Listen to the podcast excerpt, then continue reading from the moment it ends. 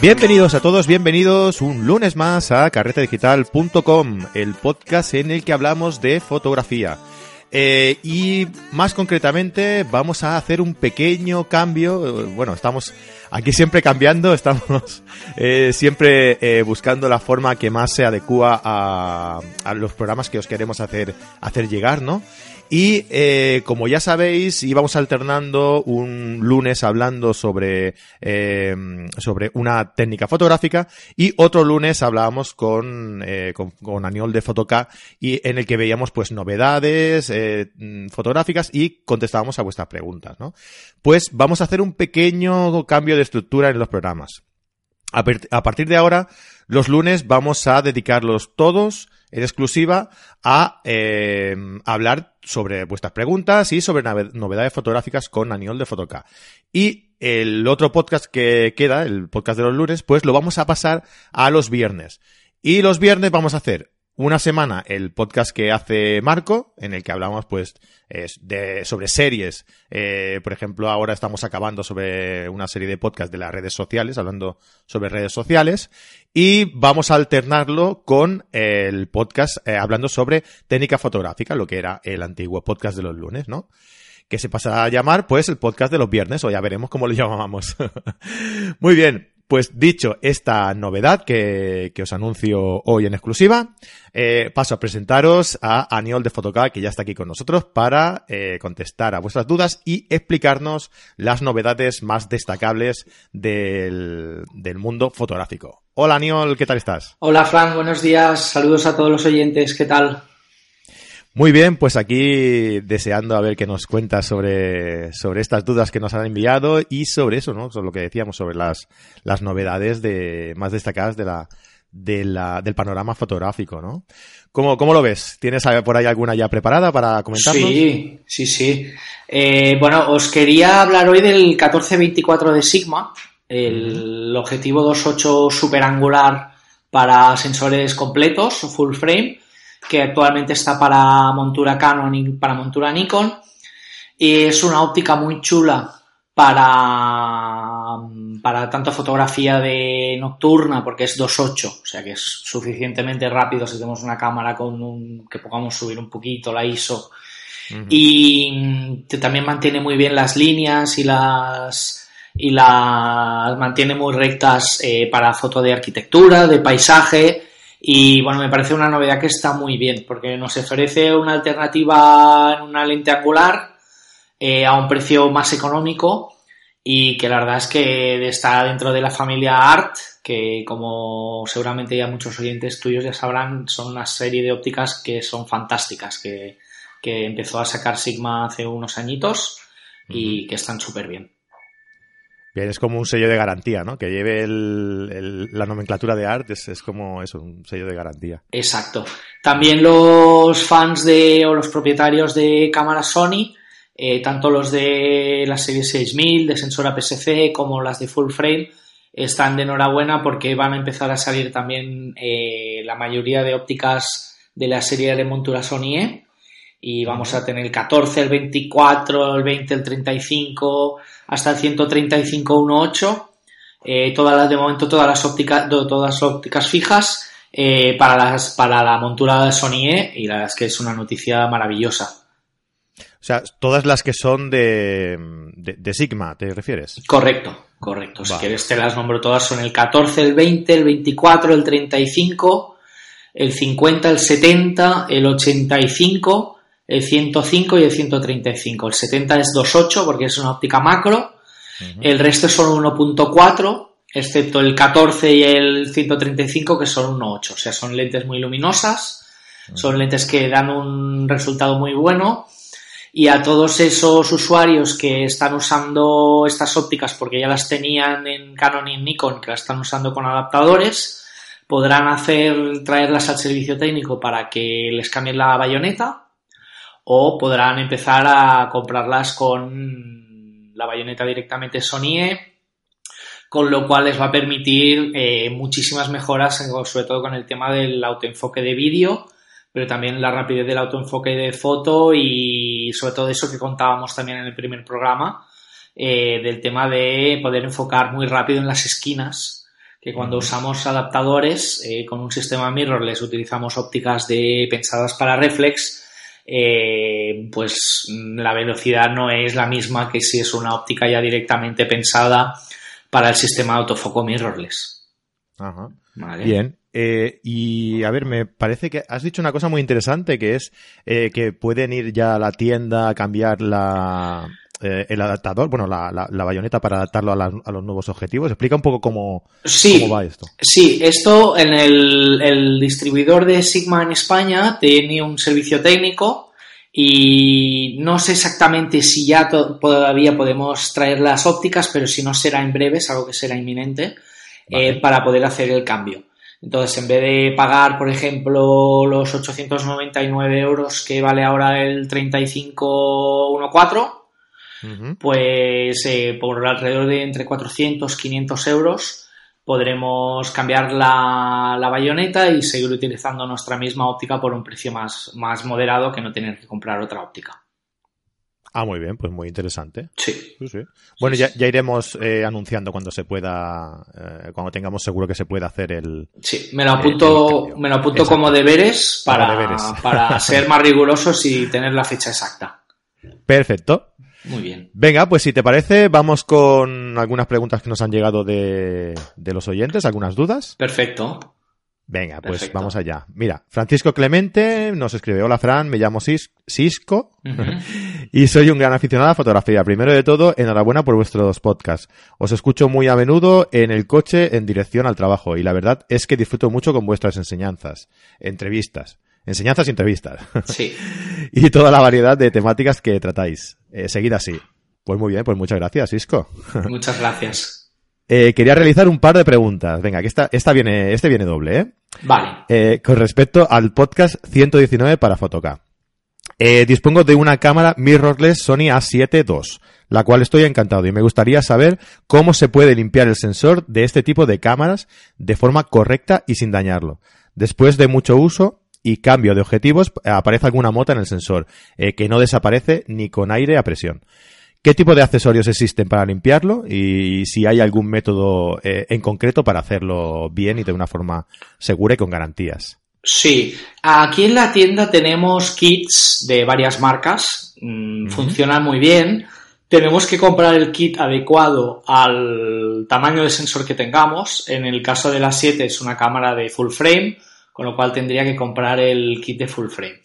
Estos kits llevan una especie de paletas como con un, con un manguito que se tienen que cubrir con un papel que viene sellado, que está muy limpio, eh, envolver la paleta que ya coincide justo con el tamaño del sensor, ponerle una gotita muy poquita, siempre muy poca y siempre en el papel, nunca en el sensor, y abriendo la tapa en las cámaras mirrorless como la Sony A7, empezar por un lado y siempre en la misma dirección, apretar muy suave y hacerlo con mucho cariño. Yo recomiendo a la gente... Eso sobre todo. sí. Recomiendo a la gente primero que esto que no lo hagan primero en un sitio en exteriores ni en un coche que lo hagan en un sitio donde haya una higiene, que no haya mucho polvo, que sea un sitio donde puedes estar sentado tranquilo con una lámpara al lado para tener una buena iluminación, tener ya todas las herramientas preparadas encima de un trapito y sobre todo ir con mucho cuidado. Eh, es importante el tema de, él comenta lo, de la, lo del aire, eh, es importante, pensemos que cuando utilizamos un aire a presión, sale a mucha, mucha, mucha presión. Es peligroso porque a veces el propio aire, si hay una motita de arena o algo de polvo, puede arrastrarse por el sensor y puede incluso ensuciar más el tema del aire comprimido sobre todo que lo que nos ayuda. También esta suciedad que quitamos con el aire o no la quitamos a veces eh, se queda dentro del cuerpo de la cámara con lo cual puede irnos al obturador, puede ir a otra parte de la cámara y nos puede afectar de otra manera. Con lo cual siempre recomendamos ir con mucho cariño más que utilizar el aire comprimido en el sensor. Eh, yo no lo haría nunca. Eh, utilizar una pera de estas que, se venden, un soplador, un, un, blower que lo llaman en inglés, y con mucho cariño poner la cámara al revés con el sensor mirando hacia abajo y utilizar eso siempre en lugar del aire comprimido. Eh, hoy en día los sensores llevan un cristalito, un protector delante del sensor, pero hay que tener mucho cuidado. Si rayamos ese cristal, evidentemente se va a tener que cambiar en el servicio técnico y esto va a tener un coste. En el caso de la 7 que puede llegar, eh, puede oscilar entre, depende del modelo, entre 300 o hasta 600 euros. Vaya. Con lo cual hay que ir con cuidado de no rayar este cristal.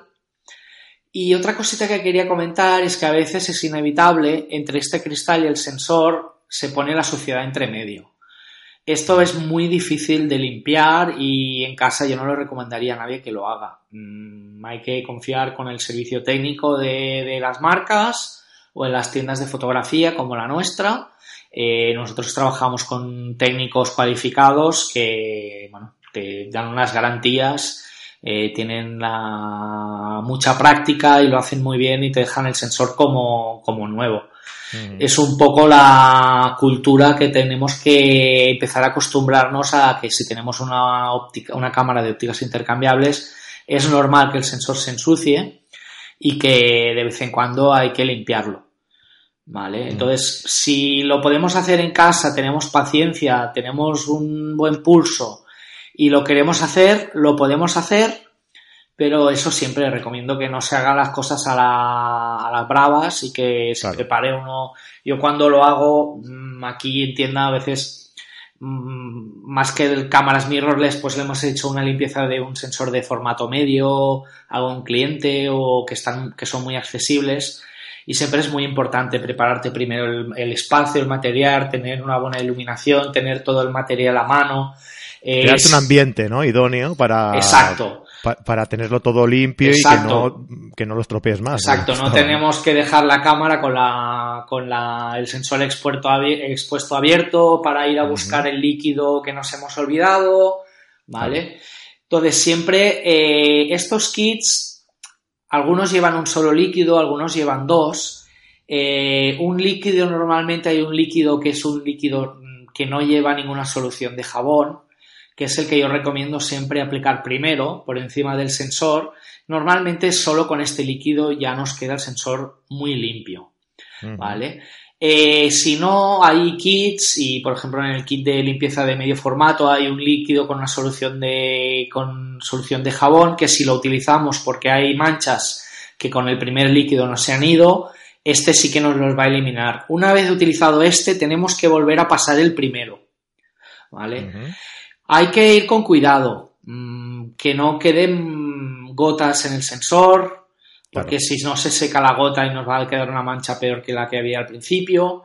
Y sobre todo tener paciencia y no ponerse nervioso y no apurarse, seguir muy bien las instrucciones de los fabricantes, que están muy bien, y, y tener un poco de sentido común. ¿vale? Estamos hablando de un sensor.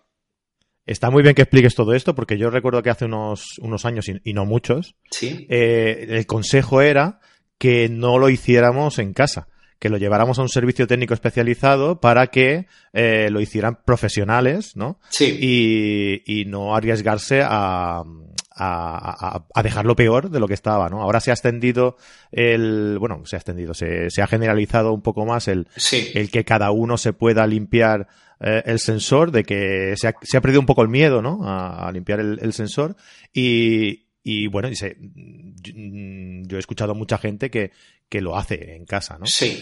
Sí, sobre todo gente si profesionales o aficionados que están haciendo fotografías, estamos en medio del campo o en medio de un, una sesión de fotos con modelos, con, con talento, Evidentemente no podemos esperar a tener que llevar la cama al servicio técnico que nos tarde dos, tres, cuatro, cinco días en limpiar un sensor.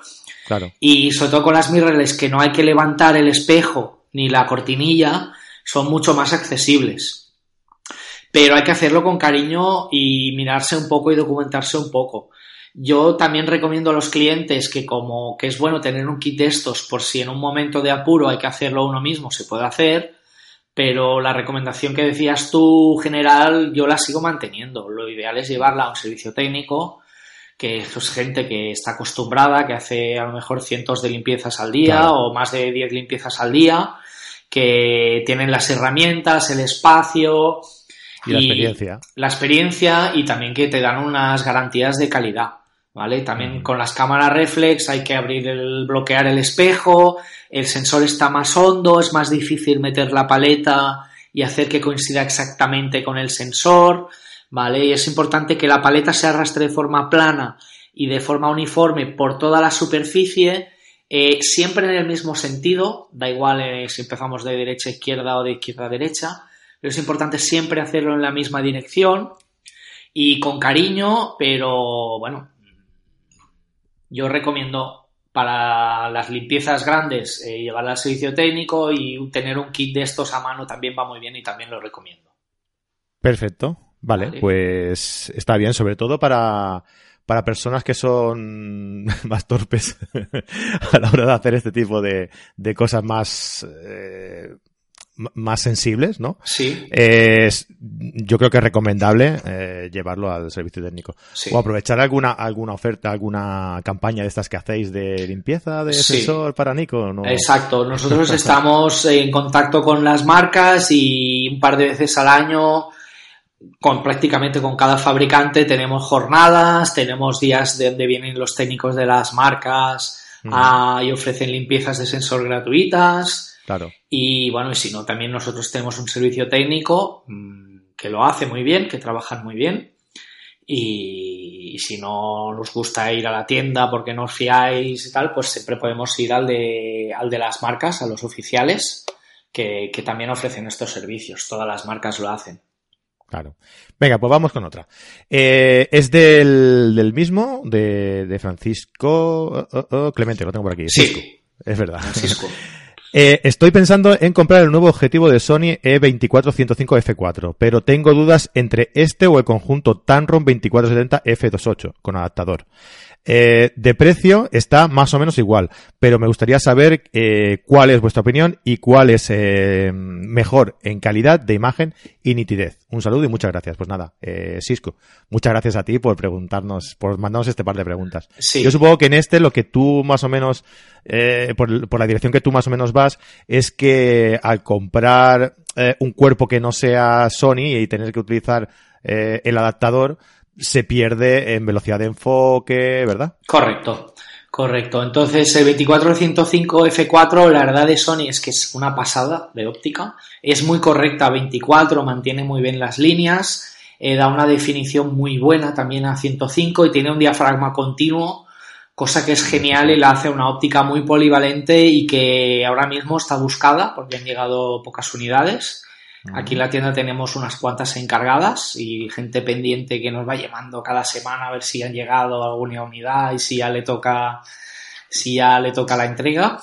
Eh, son ópticas distintas. Eh, lo que decías tú, con el 2470-28, evidentemente tendrá un buque, un desenfoque superior. Eh, pero el tema del enfoque, sobre todo cuando intentemos enfocar en las esquinas por culpa de utilizar el adaptador, pues nos irá un poquito más lento que el 24-105 que con la A7 va con un, como un tiro ya el sistema de autoenfoque está pensado. Entonces depende un poco de para qué lo vaya a usar. Si él hace un tipo de foto que siempre va a querer disparar con mucho desenfoque, buscando ese buque extremo, buscando ese rollo a lo mejor más artístico o más editorial, pues a lo mejor el 2470 es una óptica que calidad-precio está muy bien, es luminosa, viene con estabilizador, eh, la verdad es que es una óptica muy chula, pero yo si tuviera la Sony eh, A7 con, quizá me quedaría con el 24-105 porque es, porque es nativa, porque es más polivalente, tenemos más zoom y no siempre disparamos a F28, no siempre nos interesa desenfocar. Con lo cual, para mí, 24-105 es una óptica muy chula y me gusta y yo me quedaría en su caso con esta. Eh, la otra opción es perfectamente legítima y válida y es una óptica muy chula de Tamron y de hecho cuando salió creo que se llevó el premio de ese año en Fotoquina Mejor Producto Relación Calidad-Precio y es una óptica muy chula, es una óptica muy chula. Sí, yo en este caso estoy contigo porque la amplitud de focal es más, es más grande, eh, es más, digamos que es más todoterreno, ¿no? Eh, tiene más, más posibilidades, por, por, lo que si viaja o, o, hace un tipo de fotografía más, eh, más general le va a ir mejor porque le va a permitir hacer unos retratos más, más cercanos y, y la, la, verdad que de un F28 a un F4, yo creo que el, el beneficio de esa apertura eh, lo va a disfrutar en ocasiones contadas. Porque si realiza a lo mejor eh, retrato, F28 está muy bien, pero tienes el riesgo de la pérdida del enfoque porque la profundidad de campo es, es más pequeña, evidentemente. Claro. Entonces, o te tienes que alejar un poco más, que teniendo un 2470 igual no te interesa, o, tienes que cerrar diafragma, por lo que ya pierdes el efecto del 2.8 y pierdes el, beneficio que puedes tener del 2.8 con respecto al F4, ¿no? Sí. Y el 2405 que se mire la página web de Sony, que hay fotos muy bonitas y ejemplos a varias aperturas. Y la verdad es que es una óptica que a F4 hace un buque muy bonito también y un desenfoque que es muy bonito también. Si F4, si tú, si tú la fotografía la realizas eh, cerca del objeto, Exacto. ya sabes que mientras más cerca, pues la profundidad de campo es menor. Pues puedes compensar ese, ese puntito de luz de, del F28 al F4 acercándote un poco más, ¿no? Y además lo vas a tener que hacer bueno, no vas a tener que hacer igual porque tienes más focal. Claro. O sea, te, puedes acercar e incluso acercarte mediante la focal, ¿no? utilizando focales más, más tele, más largas, ¿no? Mm. Y así compensas el, el, el, paso perdido, ¿no? De, de, la profundidad de campo que te resulta del, del F28 al, F, 4 ¿no? Sí, sí, sí. Venga, pues vamos con otra, va, y que no nos pase mucho del, del tiempo estipulado. Vale. Venga, Cristina Losada Castro. Hola y gracias por esta oportunidad. Soy aficionada, tengo una Canon 7D ya desde hace unos años. Y aparte de, mi 50 milímetros, que estoy encantadísima con él, utilizo para viajar un todoterreno, ves lo que hablamos de, de los todoterrenos, 16300 de Tanrom. ¿16? O, ¿hay, ¿Existe un 16300? Sí, sí, sí, creo que sí. 16300 ah, o 18 a lo mejor. Sí, yo diría que es un 18. Sí, puede ser. Lo, lo peor que he hecho, dice. Bueno, porque ahora me doy cuenta de toda la luminosidad que pierdo a pesar de que cumple mis expectativas. Porque me permite utilizar la distancia focal que me da la gana en cualquier momento. Claro, porque hasta, hasta 300 tiene ahí para, para escoger la que quiera. ¿eh? Claro. Así que mi pregunta es, ¿qué opinas de la serie L de Canon? Vaya. Vaya. ¿Y qué objetivo me recomendarías para, para fotografía de viaje?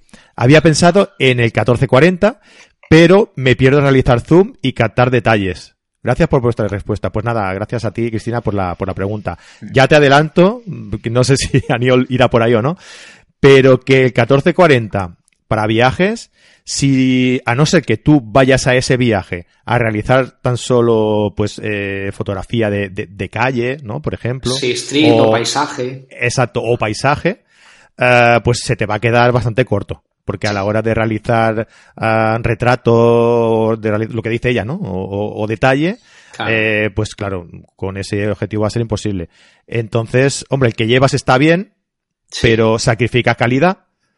Y pues tiene y que escoger qué sacrifica, ¿no? si, si sacrifica un poco de, de focal o sacrifica eh, calidad. Claro. No sé, ¿qué, ¿qué piensas tú?